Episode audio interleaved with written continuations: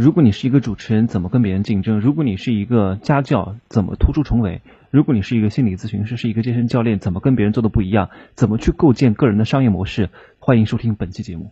认知突围，阶层跃迁，让我们一起变有钱。好，亲爱的朋友们，欢迎回来，我依然是真奇啊！我非常感谢这次疫情，那当然它肯定是给很多人带来了灾难，但是我一直都说危机就是转机，危机当中你一定是能够发划分出两派人的。那这一次真的是我减少了非常多的无用的社交，减少了很多在外面吃饭的时间，把更多的时间拿来提升自己，拿来去做商业布局。好，那我今天要讲什么？讲个人商业布局，这也是非常关键的。我经常说，其实每个人都是一个创业者，每个人都是一个公司。我的语速可能稍微有点快哈，这一期的这个节目也是比较有深度的。我希望各位可以拿出你们的纸和笔，把一些关键的信息点节点给它记下来，因为不是那么好理解，很多专业的术语在里边。那是对于你个人，个人其实跟公司是一样的，都是一整套商业系统的一个闭环。如果你要去构建、去找差异、去定位、去做视觉锤，这些东西是公司和人都是一样的，人和公司一样，都是有这个草创期、上升期、平台期和衰落期，生老病死，没有哪个企业可以长盛不衰。人也是如此，都有生病的时候，都有这个抱恙的时候，都有健康有活力的时候。所以你把这个东西，它的底层逻辑都是一样的。其实，好，我们来开始今天。呃，其实我自己算是一个非常非常会布局自己商业行为的，会把自己打造成一个产品的。每个人都是一个产品经理，每个人都有把自己的技能、自己的这个才华包装成一个产品的能力。那我们就牵扯到一个叫分析商业模式的模型。那这个最经典的叫 business canvas，叫商业画布图。那好，这这里各位一定要把纸和笔拿出来记哈。商业画布图一般是由九个部分构成。那我为了方便大家记忆呢，我会把这九个部分归为三大板块。第一个板块是包含四个部分，那这四个部分分别是，各位先记哈，各位先记，我会接下来会讲一下它具体是怎么运用到我们的实际当中去的。那今天不可能通过一期节目讲的那么深，以后会慢慢的渗透，因为我尽量的把每期节目做到十分钟左右啊，十多分钟。来，第一个部分包括呃，第一个板块包含四个部分，这四个部分分别是 customer 目标客户。Customer relationships 顾客关系和 channels 渠道，其中有一有一个半个哈 value provided 叫价值主张。那这个板块里的几个部分都是跟客户相联系的哈。那第二个板块包含了三个部分，它们分别是 key activities 关键活动，key resources 关键资源和 key partners 关键合作伙伴。这个板块里的几个部分都是跟我们完成任务相联系的。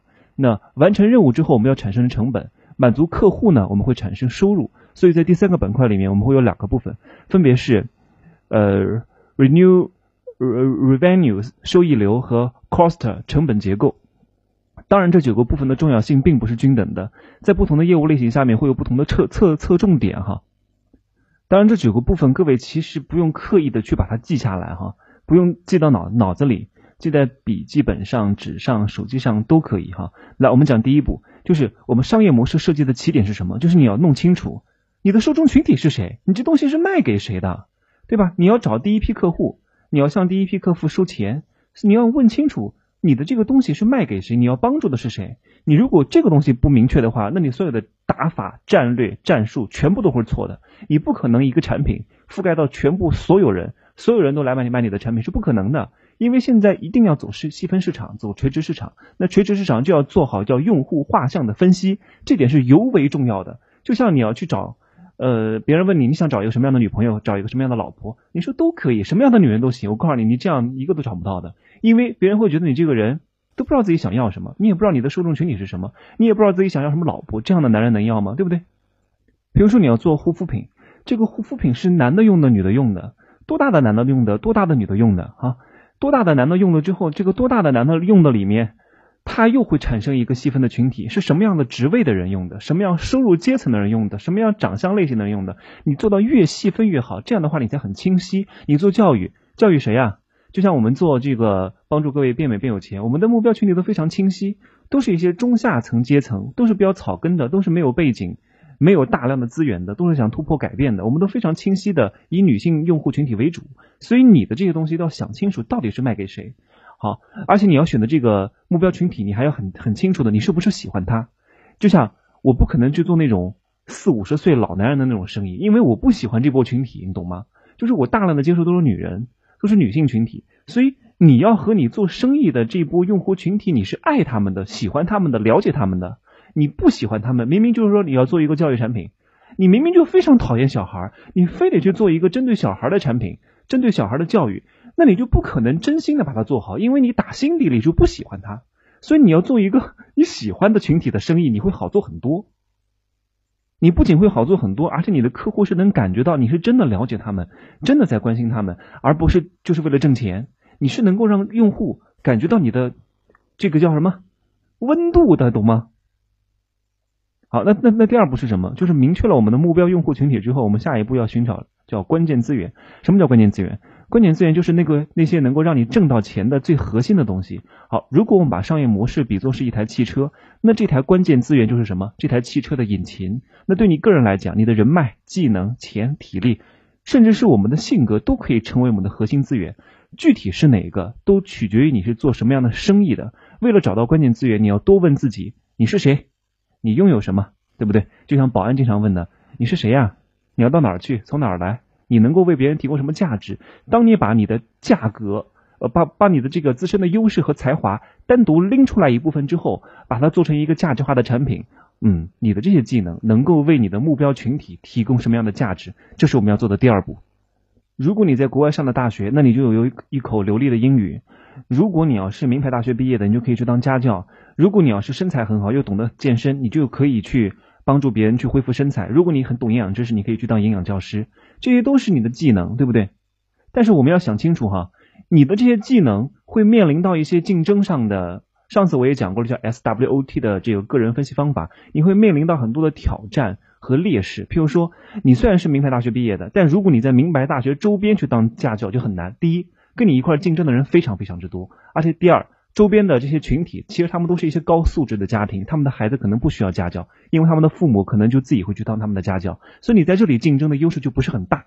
你就要换一个二三线的城市，或者周边都没有什么特别好学校的小区周边去当这个家教，你的竞争优势就会很大。这是从地域方面来分的。那第二个方面，我们可以从另外的个人层面上面来分，就是你当这个家教，你跟别人有什么区别？你当个健身教练，你是针对哪一个群体的健身健身教练，还是针对所有人的？你把这个个人的优势拿出来之后，我就举自己的例子好了。我们以前是当主持人的，哎，我今儿语速有点快哈。以前当主持人，我知道很多主持人其实他是很难去从众多主持人当中突出重围的，他不给自己去做细分。你就是主持人，你什么都能主持。我告诉你，什么都会，什么都能主持，就说明你没有哪一项是特别强的。那有些人很聪明，比如说他做第一波分类，我就组织婚礼；第二，我或者我就当双语主持人。那有的人呢更聪明一点，我就做招商会的主持人。那因为招商会的主持人他要懂的东西更多，要懂招商的知识、商业流程的设计，还有各种各样的销售技巧，他或多或少要懂一点。虽然说你不是主打的去做招商成交的那个人，但是你要会铺垫。你要会铺陈，你要会 A B C 法则，这些东西都是一般的主持人不具备的。你要去做美业的主持人，你还要懂得很多美业的知识，女性消费客户群体对美的感知能力的把握，这些东西都是你更加提升你个人维度的一个事情，你会更加提升你的竞争力。那我刚刚讲的是从两个方面哈，第一个方面，哎呀，今儿语速太快了，我想尽量的多讲出一些密度来，从地域上划分，找出一个在没有那么多人竞争的地区或者是行业。第二个，从个人维度上的提升，来排除掉那些跟你同行业的竞争者。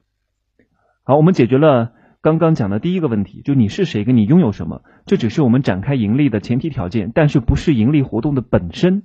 把关键资源转化成能够被客户感受到的价值，这个叫关键活动。所以我们可以不严谨的讲，关键活动就是你做事情的方式，你只有按照这个方式做事情了，别人才会觉得，嗯，把任务给你。才是你为他创造了价值，才愿意给你给钱。所以我们要想想看，我们在业务当中要做哪些事情，要执行哪些任务，把它们写在关键活动的模块里面，明确下来。因为关键活动的质量和效率是需要不断的被提升的。因为只有这样，我们的成本才会减少，价值才会上升。你要不断的去控制你的成本，你的成本包括经济成本和非经济成本，这些都要这些东西都要核算进去的。不不是说你直接付出的金钱和直接买的物料这些东西叫成本。包括你的时间、你的健康、你的其他的选择成本、沉没成本，这都是你的投入，你都要算成成本。当然，这个衡量的指标就是维度比较广了，不是一下子能够衡量出来的。但我们要学会去计算。好，在这里我举个例子哈，譬如说有一个网课的这个学校需要找你去录一个网课，那刚开始的时候呢，你可能觉得嗯没事儿，反正我就弄就行了。就像我前两天我找了一个情感导师，可能我想让他一块来合作。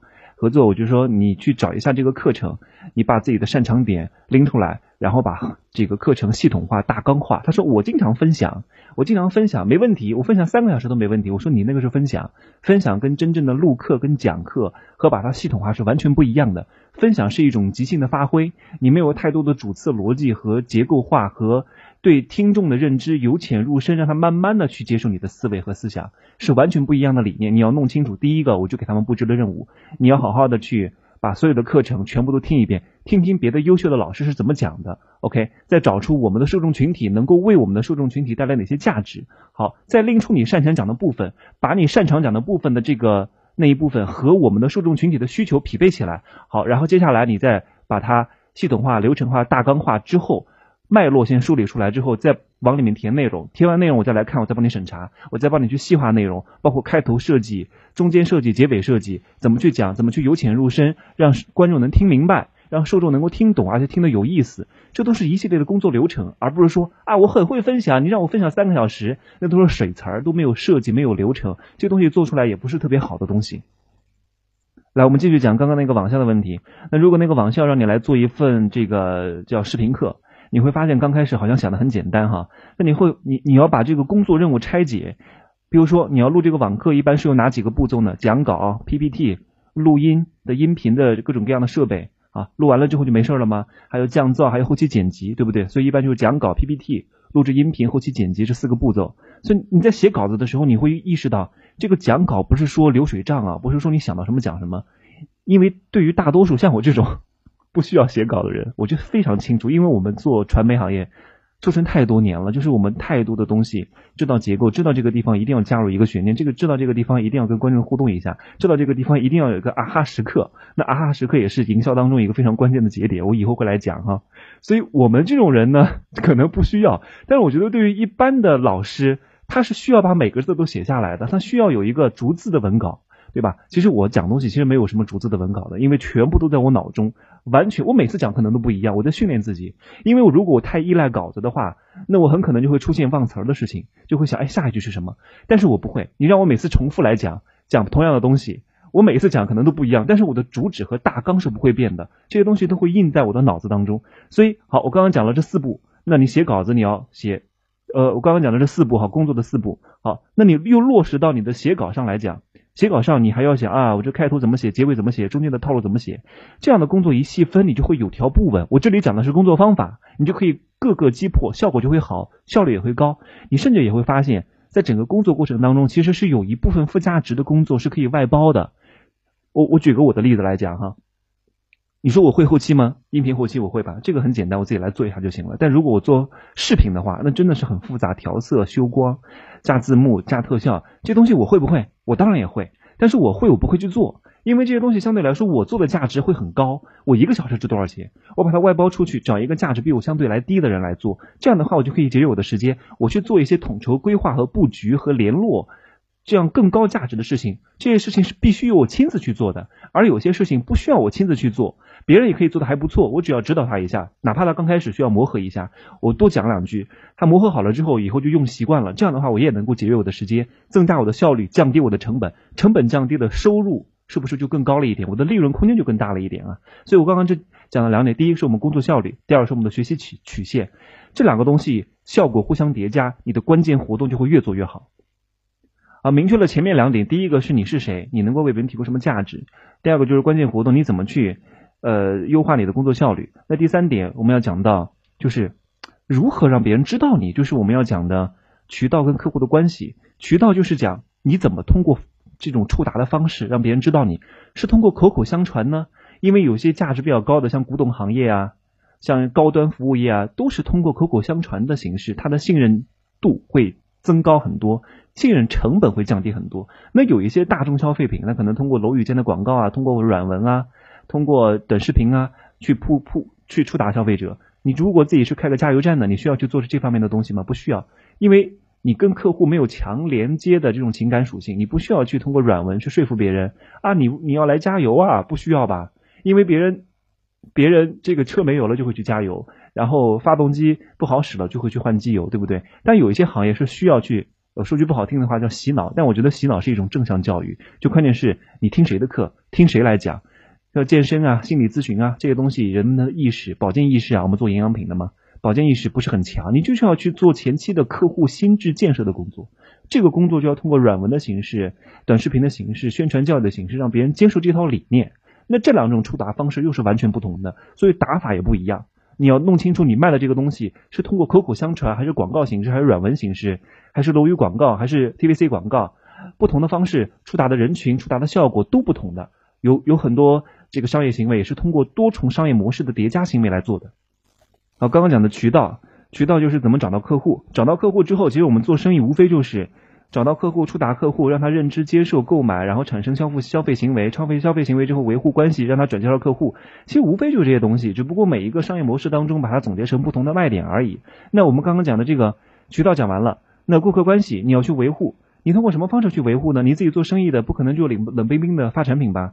你为他提供一些其他的价值，朋友圈发的漂亮啊，然后展示你这个有血有肉的人呐，都是不一样。因为如果你是刚开始做小规模生意的，你一定要把个人的。这个 IP 属性给他打造出来，就你别人买你买你的东西，买谁不是买？还不是因为你付给他的情感价值不一样吗？哎，我跟你买，这老板跟我关系很好，哎，能够记得我爱吃什么，哎，每次都挺关心我的，对吧？我顺便在你这消费一下，我们都是朋友，这种情感关系和属性是不一样的。那如果你做的很大，不可能让你的老板跟每一个消费群体都有非常好的这种情感连接，那打法又不一样了。那最后一点，我们做任何生意都要找到我们的叫叫叫。那个 key partner 就关键合伙人，这关键合伙人是很很必要的，也是不可缺少的。他们是可以帮助到我们的任何人哈。我们一定要把这些人在纸上列出来，名字列出来，因为现在很多人不爱列名单。我们之前做这种组织形象的生意，经常让小伙伴把名单列出来，列出来了才是名单，躺在手机里的不叫名单，躺在手机里的你就会忘记，把它列出来，贴在床头可以避孕，贴在墙头可以辟邪。列出来之后，你会有目标感。